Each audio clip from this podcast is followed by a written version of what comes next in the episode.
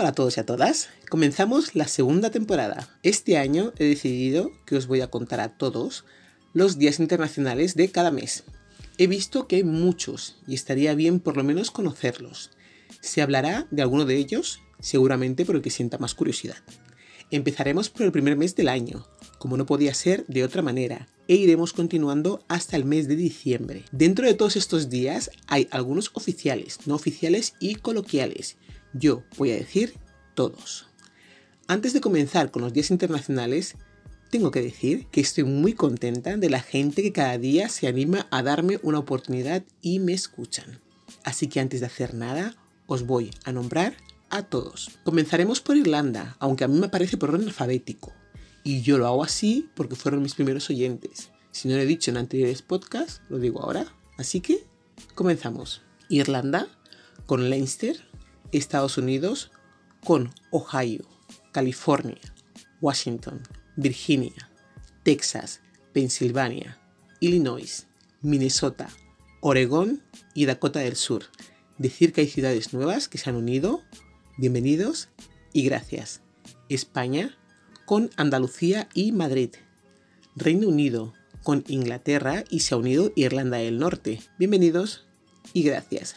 Brasil con Sao Paulo y Santa Catarina. Bienvenidos y gracias. Taiwán, con ciudad de Taipei y Tainan.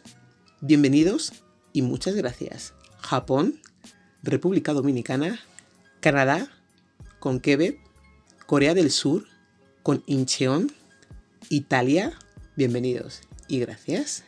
Argentina, Ecuador, Alemania, con Turingia, bienvenidos y gracias. Singapur, con Comunidad Central de Singapur. Bienvenidos y gracias. Panamá, con Provincia de Panamá. Bienvenidos y gracias. Y por último, y no menos importante, Nueva Zelanda, con Auckland. Bienvenidos y gracias. Os deseo a todos los que estáis desde el principio y los que os habéis unido un feliz año 2021.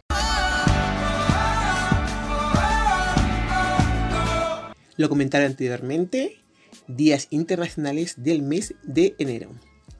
Día 1, Año Nuevo. Día 4, Día Mundial del Braille. Día 6, Día de Reyes, que no es el santo de las que se llaman Reyes, es Día de Reyes. Día 7, Día del Sello Postal. Día 9, Día del Ascenso en Globo. Día 14, Día Mundial de la Lógica y el Día Internacional de la Cometa. Día 16, Día Internacional de los Beatles y el Día Internacional de la Croqueta, vulgarmente conocida como cocreta. Día 19, Día Mundial de la Nieve. Día 20, Blue Monday, día más triste del año y el día de Martin Luther King. Día 21 de enero, Día Internacional del Abrazo y el Día Europeo de la Mediación. Día 24, Día Internacional de la Educación, Día Mundial de la Cultura Africana y Afrodescendientes y el Día del Periodista en España. Día 25, Año Nuevo Chino. Día 26, Día Mundial de la Educación Ambiental y el Día Mundial contra la Lepra. Día 27, Día Internacional de conmemoración de las víctimas del Holocausto, Día Internacional del Community Manager y el Día Internacional del Conservador Restaurador. 28. Día Europeo de la Protección de Datos. Y por último, día 30, Día Internacional del Técnico Electrónico y el Día Escolar de la Paz y la No Violencia. Días sin adjudicar, libres, para lo que cada uno quisiera, hay 15 días. Si se os ocurre, algún día internacional que se pueda añadir y que no exista, podéis escribir a thisismireyes.com y podemos hacer nuestro particular día internacional con los 15 días restantes del mes de enero. Hablaremos hoy del Día Mundial de la Cultura Africana y Afrodescendiente y del Blue Monday y lo haremos por ese orden.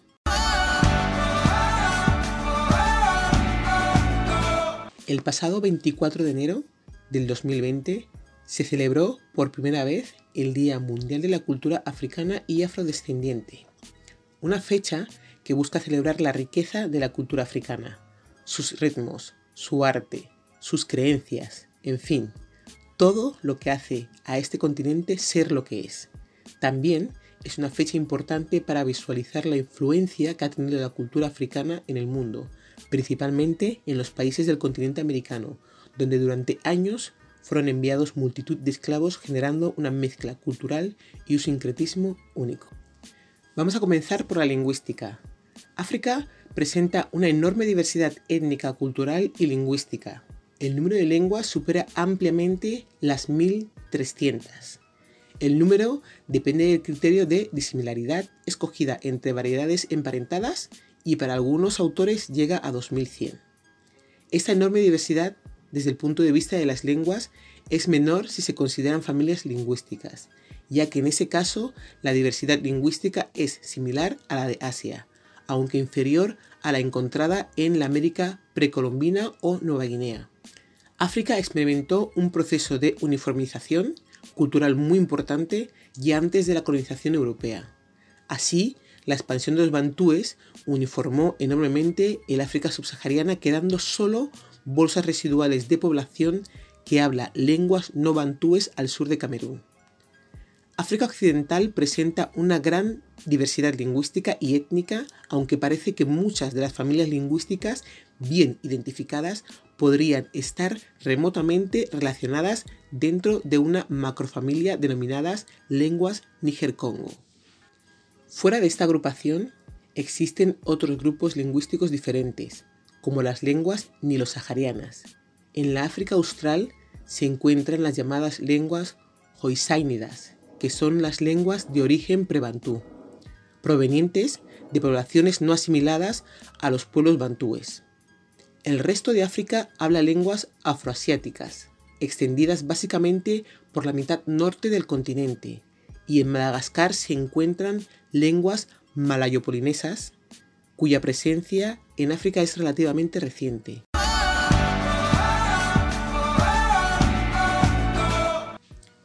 Las lenguas más extendidas en la actualidad, con más de 120 millones de hablantes, son el árabe, el swahili y las lenguas francas habladas por diversos grupos culturales.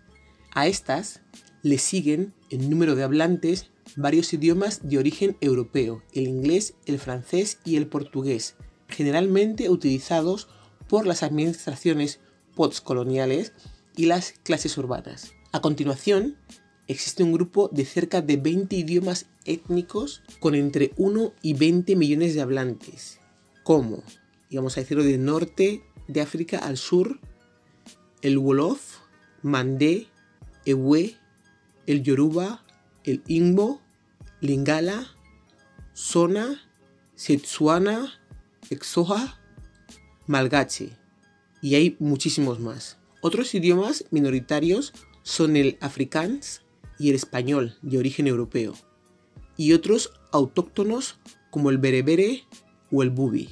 Finalmente, hay decenas de lenguas habladas por menos de 100.000 personas. Los idiomas africanos y oficiales en sus respectivos estados son el amárico, hablado en Etiopía, el somalí en Somalia, el swahili en Kenia y Tanzania, el setsuana en Botswana, el afrikaans en Sudáfrica y en Namibia, junto con el inglés, y el malgache en la República de Madagascar, junto con el francés.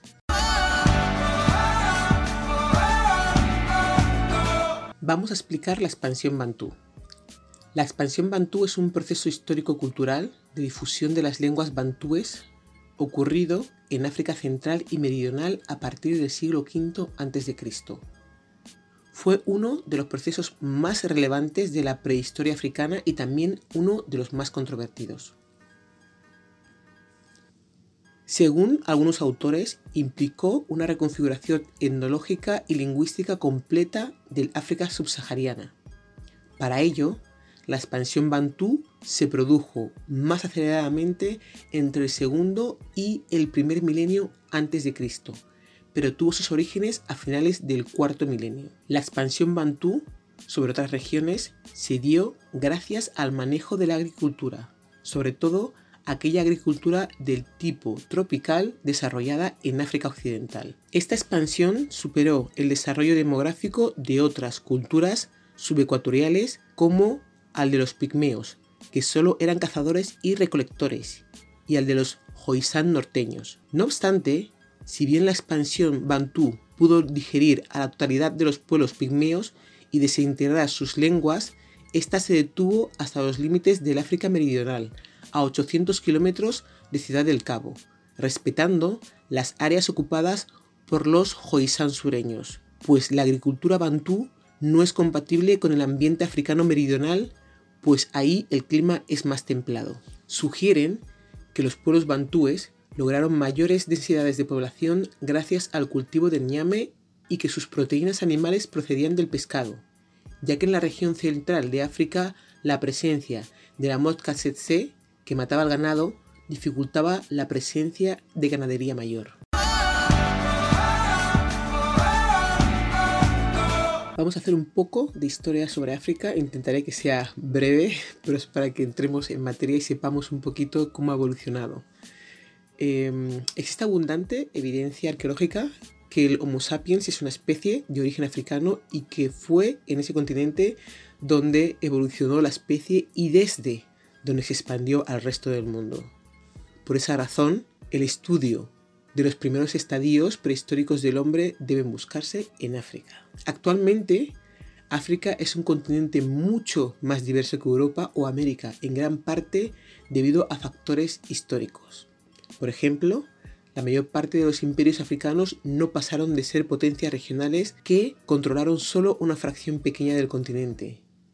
Esto se debe en gran parte a que la diversidad geográfica, climática y étnica de África no permitió la formación de unidades políticas de un tamaño comparable al del continente. El primer gran estado centralizado conocido de África es el Imperio Antiguo de Egipto, que surgió en parte por las condiciones excepcionalmente favorables del Valle del Nilo, que incluyen tierras muy fértiles condiciones ecológicas excepcionalmente estables. Además, la situación geográfica facilitó la estabilidad política al no existir durante mucho tiempo potencias regionales que amenazaran a la población. La fertilidad del suelo permitió tener densidad de población inusualmente altas para el periodo y un alto grado de urbanidad, lo que facilitó la uniformidad cultural y lingüística del valle. Egipto siguió siendo una región muy próspera en términos agrícolas, razón por la que fue objeto de intervenciones militares persas, greco-macedonias, romanas y musulmanas. El norte de África tuvo conexiones mucho más importantes con Europa y Próximo Oriente que el África subsahariana que durante la antigüedad evolucionó independientemente de los imperios de la zona templada y subtropical de Eurasia.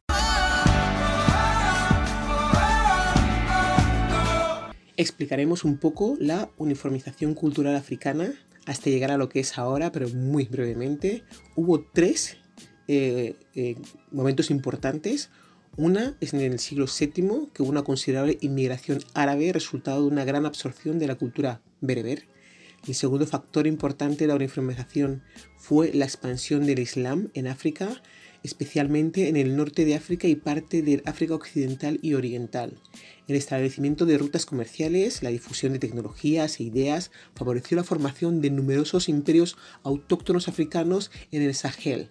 La influencia árabe y la religión islámica se adherieron indeleblemente al norte de África.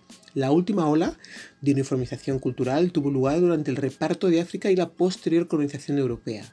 En este periodo se hizo una intensa labor misionera y se implantó por la conquista militar fíjate tú, un régimen colonial y sistema de administración traídos por las minorías europeas que dominaban la región. En esta época se introdujeron numerosos cambios y tecnologías que condicionarían la posterior evolución de África tras la descolonización. Así, frecuentemente en países multiétnicos se escogió como lengua administrativa la lengua previamente de los colonizadores a modo de lengua franca entre diferentes etnicidades que frecuentemente no compartían una lengua común.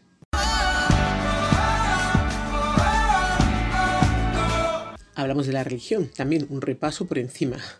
Los africanos em, profesan una amplia variedad de creencias religiosas con el cristianismo y el islam a la cabeza. Aproximadamente el 46,3% son cristianos. El cristianismo monofisita aunque más antiguo que el Islam, quedó confinado a Etiopía. Un 40,5% son musulmanes. El Islam tiene una presencia dominante en el norte y destaca en el Sahara, el Sahel, África Occidental y África Oriental. El 11,8% sigue principalmente religiones indígenas de África. Un pequeño número de africanos profesa el hinduismo y tienen creencia de la tradición judaica, como los Beta, Israel o las tribus Lemba. La mayor parte del continente profesa religiones tradicionales africanas. A partir del siglo XX adquiriría una creciente importancia el catolicismo y el protestantismo. Las religiones tradicionales africanas tienen una presencia destacada en América, especialmente el vudú en Haití, la región Yoruba y las religiones del antiguo reino del Congo en el Caribe y en Brasil principalmente. La irrupción de los europeos en muchos sentidos fue catastrófico para muchos africanos, ya que introdujeron el comercio de esclavos a gran escala, el trabajo forzado a una escala mayor de la que había existido antes.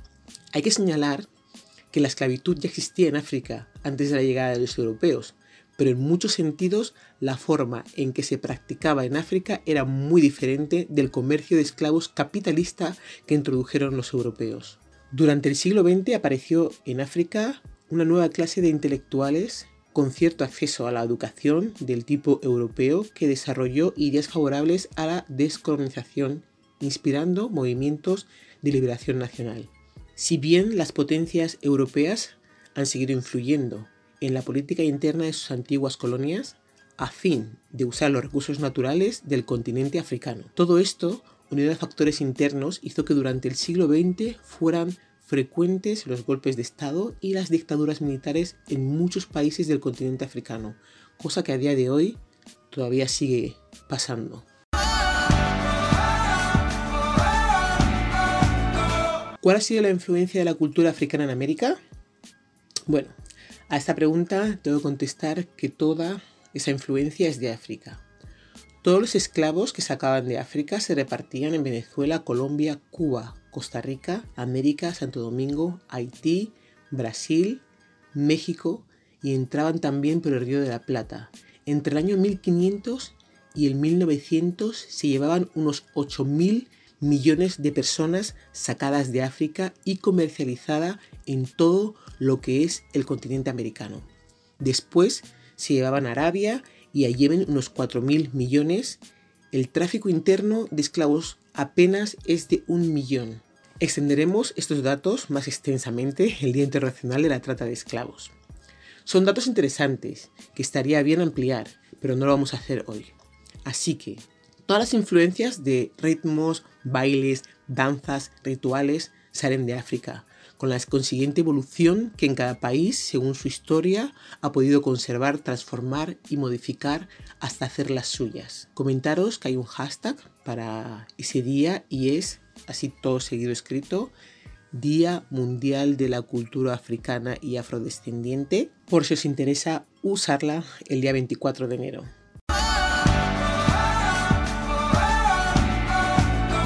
Seguimos con el otro día, el Blue Monday. Se celebra el tercer lunes de enero, este año cae el 18, y se celebra desde el 2005. El origen del día viene de cuando el psicólogo Cliff Arnold trabajó en una fórmula para determinar cuál era el peor día del año con motivo de una campaña publicitaria para una agencia de viajes. Al final concluyó que el día más deprimente del año sería el tercer lunes de enero, dado los excesos navideños, la frustración por no poder realizar los propósitos del año nuevo y también por la falta de motivación. Aplico una serie de fórmulas que han sido muy criticadas, yo también las criticaría, pero bueno, en fin, el resultado es muy cuestionado, obviamente, pero de lo que no hay duda es de que el Blue Monday o lunes triste es un hecho cada año. Las redes sociales se llenan de mensajes de ánimo para pasar este día e incluso los medios de comunicación se hacen eco y algunas marcas aprovechan el tirón de este día para ofrecer descuentos para levantar el ánimo a los consumidores. Bueno, el ser humano suele experimentar tristeza o ansiedad, por ello no se debe esperar un día específico para estar deprimido o triste. Además, no se puede generalizar, ya que las circunstancias son diferentes para cada población. Imagínate que es tu cumpleaños ese día. Vamos, yo no estaría triste aunque fuera el Blue Monday. No creo que sea necesario añadir nada más. Sentí curiosidad por saber el motivo de este día y compartirlo con todos vosotros. Creo que ha sido un resumen interesante y espero que hayáis aprendido un poco, eh, todo el mundo que me ha escuchado, como lo he hecho yo. Feliz año a todos y mucha salud. Y esto es todo por hoy. Si quieres participar o tienes sugerencias de temas que te pueden parecer interesantes, escríbenos a thisismeenreyes.gmail.com Nos encantaría que nos escuchases en las siguientes charlas. Recuerda dar al botón de seguir en nuestros diferentes distribuidores o plataformas como Anchor, Spotify, Transistor, Apple Podcast, Overcast y así unos cuantos más.